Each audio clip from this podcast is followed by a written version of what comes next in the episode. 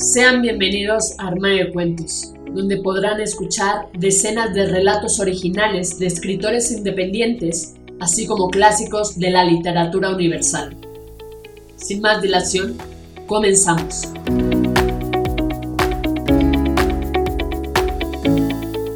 Hola, ¿cómo estás? ¿Escuchas Armario de Cuentos? Yo soy Mari Carmen y el día de hoy toca tu cuento hecho audiolibro, donde podrán escucharte cientos de personas alrededor del mundo a través de 12 plataformas donde publicamos Armario de Cuentos, entre las que destacan Spotify, iTunes, entre otras. Si quieres saber cómo hacernos llegar tu cuento, entra a la página www.armariodecuentos.com. Dicho esto, damos inicio. Incinerador de recuerdos, de César Sepúlveda aterciopelado, de color menta y grandes descansabrazos, luce esquinado. Los bordes roídos, el asiento abrillantado por el uso. Una lámpara de pie apunta la luz como lo hace un faro en la oscuridad del escenario. Iluminan las letras en cada página cualquier noche. Mi mente solía viajar en ese asiento a los lugares más recónditos de este y de otros mundos, y así como también anidarse en corazones rotos o alegrarse con alguna comedia de mediados de siglo. Fue lamentable escuchar, ahí sentado, la noticia más triste que recibí en mi vida. Aún recuerdo el aroma a vainilla del panqué que horneaba mi madre al fondo y al escuchar la explosión del refractario al estrellarse contra el piso. Han pasado los meses y el tiempo cicatriza la herida. Puedo apreciar que cada día es como un punto de sutura que cierra con lentitud. He pensado más de una vez en echar al fuego el viejo sillón, porque aunque amoldado a mi anatomía formamos un rompecabezas perfecto, el recuerdo anidado de aquella voz emerge de la tela. En cuanto tomo lugar, es de esperar que al inicio de la lectura mis lágrimas desciendan hasta abandonar mi rostro, se arrastran justo por la barbilla y revientan al calce de la hoja chocando en el renglón. Las gotas permanecen con forma de media esfera sobre el texto, cual si fueran una lupa aumentando el tamaño de las letras. Retiro mis lentes, enjugo los ojos, me levanto, veo la menta terciopelada y maldigo aquel día. Si tan solo me hubiese dado la noticia en cualquier otra parte, en la cocina o en el recibidor, quizá en el patio, pero fue justo allí, sentado en mi universo, en mi nave que me llevaba a todos lados en todos los tiempos. Ahí, en donde me adentraba en mentes brillantes y monstruos fabulosos. Incluso, viajando al fondo del mar, estuve en el burdel triste y en alguna granja observando a unos cerdos orquestar una conquista.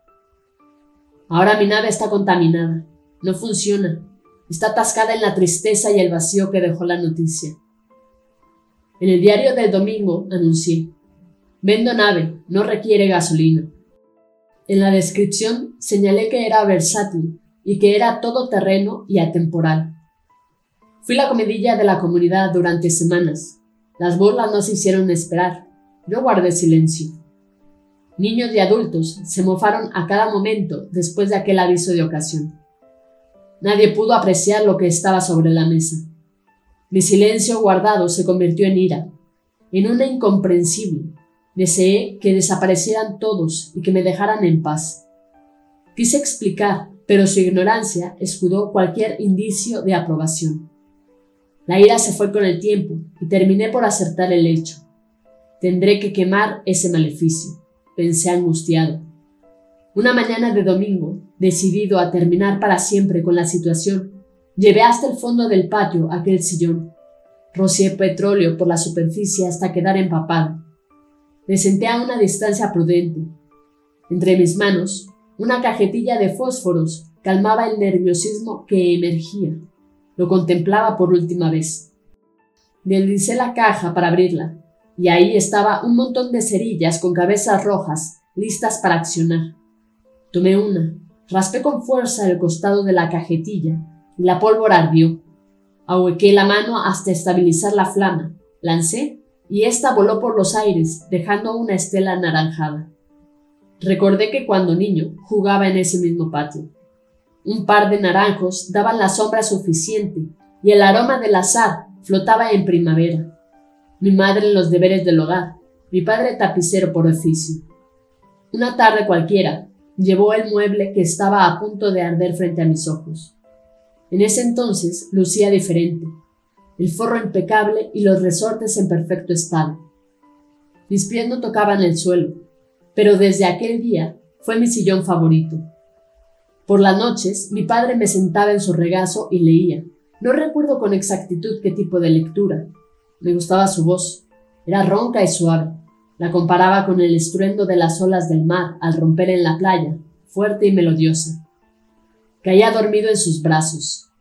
Tiempo después, en un invierno, mi padre se fue, y con él se esfumaron los cuentos, las lecturas y las noches a la luz de la enclenque lámpara de piso.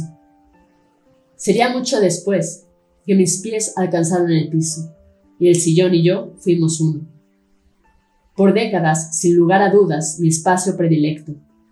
Luego nacerían mis hijos y la historia se repetiría. Ellos en mi regazo y yo leyéndoles cada noche. La cerilla llegó hasta el sillón y un sonido ahogado dio lugar a una llamarada. El verde menta se consumió, luego la estructura de madera quedó reducida en cenizas y los resortes retorcidos sobre ésta. Se evaporó la voz que ahí vagaba y miles de historias se expandieron entre los naranjos. Extinto el fuego, un hilillo de humo blancuzco ascendió. Con una pala eché los restos, sobre otros restos, de lo que creo fue el comedor o quizá el juego de mecedoras del recibidor. Fuera lo que fuera, esa montaña de cenizas era alimentada la mañana de cada domingo. Quedan unos cuantos muebles dentro de la casa. Sin embargo, los recuerdos siguen vivos. Temo que al terminar de incinerar el resto, no desaparezcan las memorias. De ser así, intuyo que mi cuerpo será rociado con petróleo y una cerilla ardiente aliviará mi pesar. Fin. Esto ha sido todo, espero que te haya gustado. Si fácil, compártelo con todos tus amigos.